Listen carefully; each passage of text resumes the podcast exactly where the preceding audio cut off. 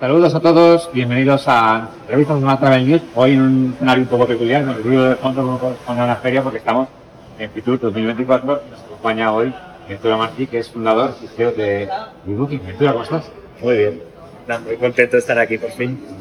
Llegaste en improvisado en Fitur con nuestro ruido de fondo, nuestra caserería y todo. Bueno, ¿qué tal la sesión de, de Fitur que se, va, se prevé de récord en asistencia? Eh, Hoy muy vivo, he visto mucha gente con mucha ilusión, mucho tráfico. Eh, o sea, así como parece que las ferias se nos venían abajo, parece ser que el mundo físico todavía tira. Ha vuelto. Bueno, vosotros sois una empresa peculiar dentro de los proveedores de tecnología del sector Para empezar, quería preguntarte por qué vosotros sois motor de reservas. Sois motor de reservas. En un contexto donde muchas empresas de, digamos, eh, diversificar productos, servicios, integrar pues eso está claro el motor de recetas. ¿Tiene alguna explicación? Sí, básicamente es, la, capacidad de concentración. La cara está pasando aquí un tráiler. básicamente es, eh, la idea de concentrarnos en una pieza y hacerlo, hacerlo lo mejor posible por concentración y por foco. Es decir, eh, si uno hace 20 agujeros, probablemente los haga de un metro. Si lo hace de, se hace uno, probablemente haga un agujero de 20 metros con el mismo esfuerzo, que es un poco lo que hay detrás. ¿Y no notas que vuestro cliente hace precisamente eso o a lo mejor cuando contacta con vosotros eh, está buscando una solución más integral? Ahí estamos notando una creciente maduración de nuestros clientes hacia eh, necesitar profundidad en todos los aspectos de su comercialización y en el motor de reserva, sin duda, eh, una de las partes más sensibles a, necesitar más. Y cada vez más clientes, clientes incluso que a lo mejor antes no le hacían tanto caso a su venta directa, que ahora sí se lo hace. Y luego desde hace mucho tiempo pues hay cadenas hoteleras muy metidas y que consideran que la venta directa es capital para ellos, no es un check más en su lista de tareas, sino que es una cosa capital y, esos son los que aprecian precisamente nuestra capacidad de ir más allá y de cuando algo parece que sea una locura y que sea infactible, eh, pues nosotros consigamos aterrizarlo. Debería ser una cuestión más estratégica o de mentalidad que tecnológica, porque realmente la final de reservas hay muchísimos, evidentemente, eh, pero realmente el otro tiene que creer en ello primero. Tiene que creer en ello y tiene que tener la capacidad de comprensión de la comercialización suficiente como para luego saber manejar a esos otros especialistas que va a necesitar. Pues, un webero de calidad, que le haga un proyecto a medida, una empresa de revenue management que le haga un revenue a la altura de, lo que una gran cadena se merece, eh, y lo mismo con el marketing hotelero y pues, su ámbito también, pues, supongo que con la comunicación. ¿Qué dirías que distingue a vuestro motor? Porque si uno hace una, búsqueda de motor de reservas hotelero en Google, aquellos tuve muchísimos resultados. ¿Qué distingue al vuestro? Nosotros primero creemos que es un elemento de brand para, los hoteleros y por tanto hacemos que el motor de reservas no sea el motor de reservas de Booking, sino su motor de reservas. Cuidamos muchísimo la parte estética del motor, creemos que, que los hoteleros venden en una parte porque enamoran y el proceso de reserva no, es una excepción. Uno, posiblemente sea lo último que vea de un hotel antes de decidir si va o no va. Por tanto, imagínate, eso es importante. Em, eso por una parte y luego por la otra la parte más práctica, es decir, nosotros nos dedicamos a la conversión.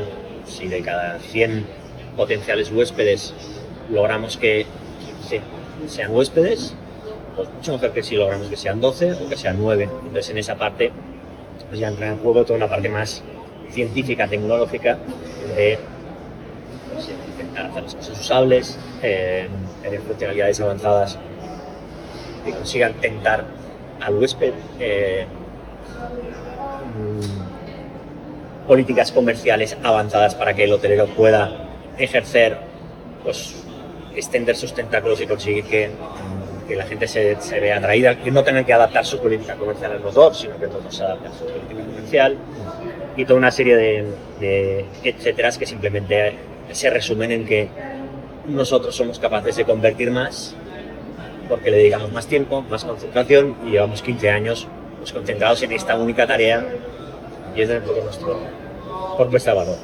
¿Dirías que, que la complejidad es más tecnológica o más de entender lo que el cliente busca cuando va a reservar? Porque evidentemente cuando, cuando el cliente reserva en una, en una otra, precisamente se va a de, de la facilidad, ¿no? Pero no solo, de la facilidad, sino de la psicología que hay detrás de todo lo que tienen las otras, de los tweaks, digamos. Sí. Eh, entonces, ¿qué parte es más Claro, las dos. Lo es. Eh, nosotros tuvimos un momento de crítico en que muchos hoteleros nos decían, tenéis que hacer un motor de reservas como el de Booking, que convierte un montón. Eh, y ahí nos desmarcamos. Tengo que decir que fue una decisión complicada, pero decidimos ser todo lo contrario.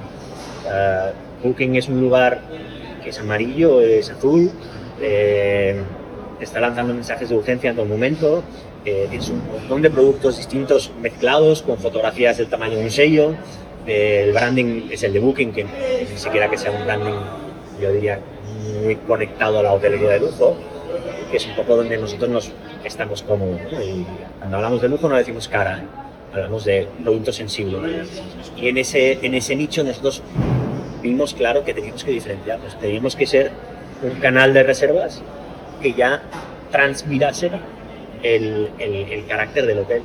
Tranquilidad, los, los, hoteles en gran parte están vendiendo un oasis de tranquilidad, pues ¿cómo va a ser el motor de reservas? Un, un estrés continuo. Y con fotografías grandes, mucha atención a, a los médicos, si, si, el hotel tiene buenos vídeos, que los pongan en reservas, si tiene una recreación 3D de, del hotel, del, del terreno, del resort, lo que sea que lo, que lo ponga. Es decir, todo un, un concepto totalmente distinto, es decir, que sea casi parte de la experiencia hotelera la reserva, no un aquí te pilla, aquí te mato de otra. Y hasta qué punto también es importante el, contenido, ¿no? Porque vosotros podéis tener una parte muy, eh, muy trabajada en cómo tiene que ser tecnológicamente, cómo tiene que estar estructurado, cómo tiene que funcionar el motor, pero también tiene que enamorar en la parte del contenido, de los títulos, de las fotos. Eh, ¿También os metéis hasta ese punto o ya depende un poco del hotelero decir? De, o sea, sí y no. Es decir, no nos metemos porque los contenidos son del hotelero, pero sí que les sugerimos las best practices que sabemos del sector. Eh, y de alguna manera, además, siendo un motor muy gráfico y que respeta el brand de los hoteles, nos vienen también hoteles con mucho más contenidos mucho más atractivos, más visuales. Y eso hace que, que cuando enseñamos nuestro motor, es un pequeño hack que lo estoy desvelando, ¿no? Claro, se, ven, se ven motores de muy bonitos, pero en gran parte es porque el hotel es muy bonito. Hay una parte muy interesante, porque vemos en el mundo digital en general, empresas que tienen un precio muy claro desde el principio, además vemos las típicas páginas de precios con el, bueno, el feo, el malo, los típicos tres precios, y otras que pues tienen algún, digamos, un sistema de pricing más opaco, y quizás en nuestro sector se vea más de lo segundo que de lo primero, pero vosotros sois más transparentes.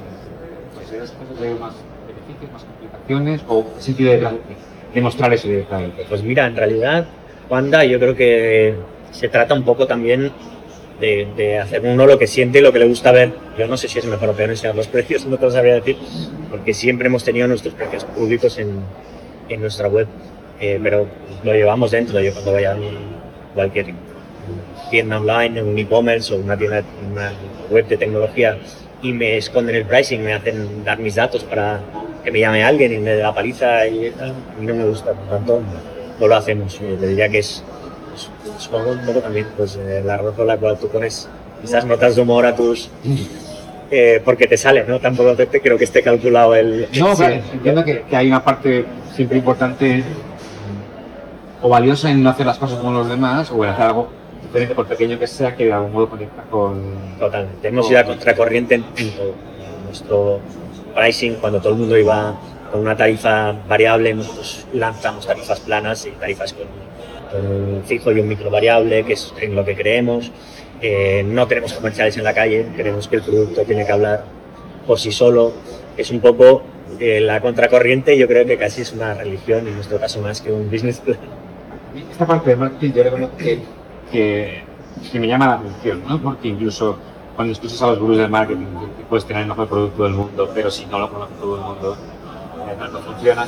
Vosotros habéis confiado más en eh, una discreta, digamos, en ese sentido, y confiar que, bueno, que a la gente le guste, que lo vaya contando, pero que no sois particularmente presentes en ferias, eventos, Efectivamente, la, de nuevo no sé si hace una, una idea buena o no. Ha sido lo que ha sido, porque, porque nosotros, yo no llamo a nadie para, para darle la paliza, igual que, que aprecio que la gente no me llame. Entonces, en ese sentido, creo que es más un estilo de vida que un, que una, digamos, un eje voluntario en nuestra estrategia. Y, y nos- la verdad es que llevamos 15 años con esto. Y, y posiblemente a lo mejor con una red comercial y haciendo anuncios y ferias y atacando al mercado digamos, agresivamente, a lo mejor estaríamos mejor. ¿Quién sabe? Lo bueno de la vida es que no se sabe. sabe. Pero dirías que este ir un poco a contracorriente, vamos a traer un determinado tipo de cliente, de sí. hay un cliente tipo de Sí, y además es un cliente que nos interesa muchísimo porque cuando el cliente viene hacia ti por estrategias de pool, que tú le atraes hacia ti por tu producto, porque profesionales del sector hablan bien de ti, suele ser un cliente que sabe lo que quiere y que aprecia lo que tiene contratado con nosotros.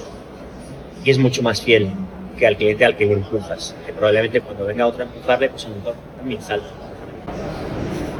Claro, eh, además coincide que tenéis versión nueva de- del, motor, qué novedades tiene o qué, qué pruebas Sí, eh, realmente el, si tenemos que resumirlo en una sola frase, eh, queremos que creemos que el, motor de reservas del futuro, y en eso estamos trabajando y, parcialmente ahí, va a ser distinto para cualquier huésped, huésped potencial que lo consuma. Es decir, un perfil de hotel, hotel urbano al lado de una estación de, de tren y un huésped eh, business que va una noche y se va a las 6 de la mañana, no debería haber, no debería tener una experiencia de reserva igual que la de una familia que se va al Caribe 15 días y se gasta gran parte de sus ahorros y es el sueño de su vida. Y en muchos casos nos hemos encontrado que, que la industria iba por ahí. Era el mismo interfaz de reservas. Nosotros estamos trabajando para, para esa hipercustomización, es decir, que cada hotel tenga su motor de reservas, que un Booking no aparezca por ningún lado y que, que sea irreconocible en la plataforma. Queremos ser el framework que utilicen los hoteleros modernos, de los módulos, para construir su experiencia de reserva, pero no solo una única, sino para cada uno de sus targets. Queremos que los contenidos sean específicos. Si tú vas con niños, vas a querer ver fotografías y vídeos de actividades eh, con los niños, vas a querer ver los servicios extras eh, relacionados con los niños, vas a querer de alguna manera saber los horarios de- del Kid Club, vas a necesitarás unos contenidos de- determinados. Y en ese, en ese contexto es donde nosotros nos hemos planteado esta, esta nueva plataforma en la que todo es muy dinámico y que además nos va a permitir, y el hotelero por extensión, medir cómo funcionan estos distintos experimentos. Si los extras tienen que ser un paso en el proceso de reserva o tienen que ser un botón de mejora tu estancia en, el, en, el- en la página del del checkout, que llamamos. Eh, si es mejor cuando aterriza un huésped en una página de una habitación que le recibas con un vídeo de esa habitación, con un carrusel de fotos, con un mosaico, moderno, las fotos así bien colocadas, o con un- una recreación 3D de esa habitación y que juegue a, meterse. Realmente nosotros no lo sabemos a día de hoy, pero lo vamos, lo vamos a ir sabiendo a medida que, que vayan probando ¿no? el hotelero con estas versiones distintas. ¿Dirías que puede existir cada cosa como un límite de, de personalización razonable? Porque ahora, justo esta mañana estaba en una mesa sobre personalización y claro, ya llegamos al, al punto de, de lo que quiere cada cliente, ni siquiera cada segmento de cliente. Más, dicen que, que además el cliente es diferente en cada momento. No solamente que le gusta, sino que un día está de un humor, otro día está de otro. Hay un punto en el que ya se nos va de las manos o hay un punto de, podemos personalizar hasta aquí, que de buen resultado y a partir de aquí ya nos hemos vuelto locos. Yo, yo creo que em, el hecho de que no existen- existan motores de reservas absolutamente customizados para los hoteles tiene una explicación, primero que sería carísimo de hacer y segundo que el hotelero muchas veces se hace, se, se pone la zancadilla a sí mismo. Es decir, nosotros llevamos 15 años haciendo un motor de reservas. En esta nueva versión, que es un framework en el que el hotelero se va a poder ensamblar las distintas partes para construir su experiencia de reserva para cada uno de sus targets, cada una de estas partes está testeada su usabilidad. Es decir, esa, esa es la trampa. Eh, nosotros ya hemos aprendido con los años qué cosas no funcionan, ya hemos aprendido en qué cosas se auto-hackean el hotelero y eso no se puede hacer. Es decir, la, la conversión no, es, no- no es algo que se pueda negociar nuestro motor de reservas. Si te permite una hipercustomización galáctica y luego no vende nada, pues salimos disparados. ¿no? Entonces, es un poco el reto que teníamos en esta, en esta nueva etapa. La hipercustomización con reto. Luego además vosotros lleváis, lleváis eh, por delante que no sois un motor particularmente caro, al revés. Eh, ¿Esto es algo bueno o algo malo? Porque depende de a preguntes te dirá que, que no hay que competir por precio, que pasa por si cada, cada su empresa. Eh, ¿Notáis que el cliente lo valora o que incluso otro tipo de cliente puede decir, uy, si es barato por algo será? O sea, ¿cómo se ha funcionado también esto? Mira, la realidad es que tenemos una cosa que, que nos va muy bien, que es que normalmente nos comparan con, con proveedores que les hacen la web, les hacen el marketing, les hacen revenue, les hacen de todo. Y al final se quedan con el dato de cuánto cuesta esto. Nosotros no hacemos webs. Si tú haces una web con, con primera espada a nivel nacional, eh, eso te va a salir 30, 40, 50 mil euros web, servicios de marketing, una agencia potente, pues de 2.000 euros no vas a bajar, eh, medios aparte. Entonces, todo eso nosotros nos lo ofrecemos. Cuando alguien va con nosotros, tiene que irse a buscar estas otras piezas, con la ventaja de que puede elegir y con, el reto de alguna manera de, de orquestar todo eso. Es decir, realmente nuestra, nuestra apuesta no es para todo el mundo. Eh, y yo, yo, sinceramente, creo que no somos eh, caros y tampoco somos baratos. Es decir, yo estoy tranquilo. Me da la sensación de que hay mucha gente que, que lo que tiene contratado es una cosa muy estandarizada y con un coste muy alto y que esos, esos son los que deberían hacer una reflexión de decir, realmente mi canal propio eh, me está generando todo este valor añadido como para que yo le pague cientos de miles de euros a un proveedor. Para mí la respuesta es no, yo creo que uno debería contratar un buen proyecto web, eh, dejarse dinero en la, en la generación de contenidos, de vídeos, fotografías y luego a la- en, en la medida en que pueda evitarlo no tener un contrato a porcentaje de su propio, que es un, vamos, es un regalo importante todos los años. ¿no? ¿En vuestro futuro veis, eh, digamos, que mantendréis esta especialización en el motor de reservas? ¿Veis que cabe la posibilidad de que ampliéis por otro sitio o ampliéis nuevos mercados? ¿Por dónde os gustaría crecer? Mira, la, la verdad es que eh, para nosotros es muy cómodo solo dar este servicio porque toda la comunidad eh, de especialistas eh, hacen piña con, nosotros, porque no les amenazamos. Y lo que realmente es una realidad, eh, donde nosotros vemos el crecimiento es en que este nuevo camino que hemos, comentado anteriormente, en el que cada vez la experiencia de es más customizada y cada vez tiene mayor conversión, no le vemos un final de la inteligencia artificial, porque es algo que ya estamos empezando, que estamos empezando a coquetear. Básicamente vamos a empezar a, a- a tratar toda la data que cogemos en el proceso de reserva, analizarla, ir probando y que el propio motor sea el que de repente te ponga a ti una interfaz distinta a mí, que considere que somos un perfil similar, esto en repetidas ocasiones y que sea la propia inteligencia artificial la que decida cómo tiene que ser tu experiencia de reservas. Porque a lo mejor has entrado con un iPhone 14 y eso, pues, de repente la inteligencia artificial decide que Juanda maneja dinerito le empieza a poner el extra del champán porque, porque cree que se lo puede colocar y mientras que a un iPhone 8 le pone el, Todavía estaría equivocada seguramente. Pero ¿cómo, de, cómo de esto? Bueno, todos estamos ya coqueteando y yo creo que es cosa buena que, que lo hagamos y que lo probemos, porque no, que no nos cerremos la puerta a esto. Pero ¿cómo ves efectivamente tengamos una experiencia de reserva donde la la veamos o no, tenga un papel relativamente cercano. Sí. Es decir, nosotros hace ya cuatro años que capturamos muchísimos datos de las consultas al motor de reservas, tanto del usuario como de las circunstancias de la reserva, fechas, antelación, eh, en, qué, en qué punto del proceso se ha quedado. Eh, y toda esa información la tenemos eh, guardada y ya estamos capacitados para, para evaluar esa información y lo que nos hace falta es que esta nueva versión del motor, que todavía está en prototipo, eh, tenga distintas versiones como para que la inteligencia artificial empiece a, a enviar a los, a los usuarios a estas distintas versiones y ver qué sucede con la... O sea, lo, lo vemos relativamente cerca todavía. Es una de las pocas eh, aplicaciones reales, yo creo que de la inteligencia artificial, eh, más allá de otra cosa que estamos trabajando, que es la predicción de la demanda, con todas las consultas que se hacen al motor y que no acaban en reserva. Es una información muy valiosa que nos está explotando a día de hoy y que, lo, que al hotelero es muy útil.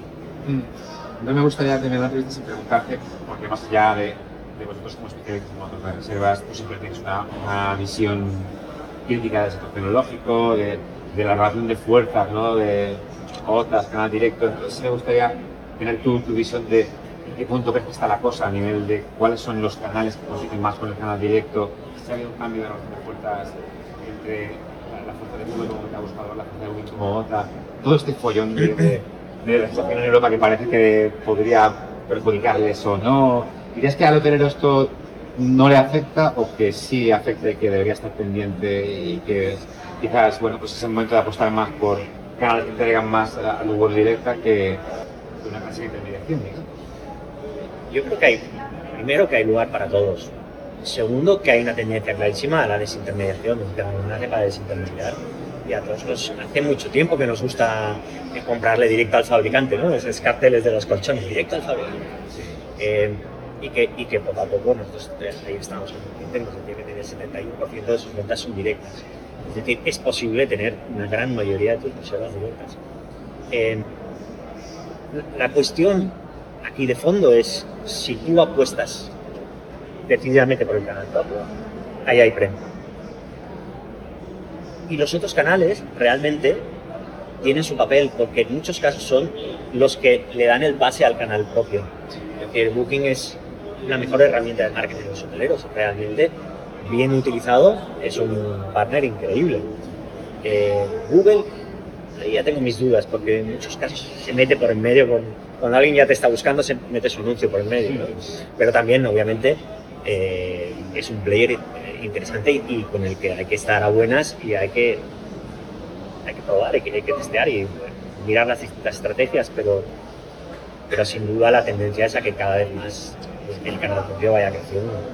Cuando yo empecé con todo esto, eh, la gente primero no sabía lo que era un motor de reservas, segundo me decía, no, yo voy a Booking porque siempre tiene mejor precio y ahora ya está en la calle, es decir, oye, mírate la del hotel, que de repente te regalan el desayuno, te hacen un upgrade o te, o te dan una bicicleta para que te eh, Con lo cual, esa culturilla de cuidado, el canal propio es donde por lógica mejor te van a tratar o te deberían tratar, eh, ya está en la calle. No tiene vuelta atrás y los, intermediarios pues tendrán que buscar su hueco. Pues un turista chino que viene a Madrid a un hotel que no se habla chino, pues es que Booking hace un gran trabajo teniendo un account que le hable, que le cuente y un, operador que, que, le monta todo un paquete a una familia que viene a España y que de repente si lo contrata por sí mismo tiene que un, un, coche y no sabe, saber si va a tener una sillita para el niño y, y, y, todo eso se le hace en la montaña, pues oye, el operador hace un trabajo magnífico. Pues con esta idea también tenemos aventura, oye, por pasarte por aquí este rato del Twitter, que sé que no es fácil, pues encontrado un rato en esta feria gigantesca para vernos y ha sido un verdadero placer. Bueno, y yo tengo una cosa para ti que es que luego los chiquillos lo cortas, ¿eh? Ay, Dios. No, no, yo te traigo, o sea, cada mañana me cuentas un chiste y te cuento yo un... Ay, Dios mío, venga, va. Un chico que vuelve a su casa. Pues si quieres lo pones sin seco, No, no. A tu aire, ¿eh? Ah, Vamos a ver qué pasa. Un chico que vuelve a su casa y le dice, oye, mamá, me han vuelto a tirar el guacamole en la cabeza. Mañana, sin falta, voy a hablar con el director Nacho.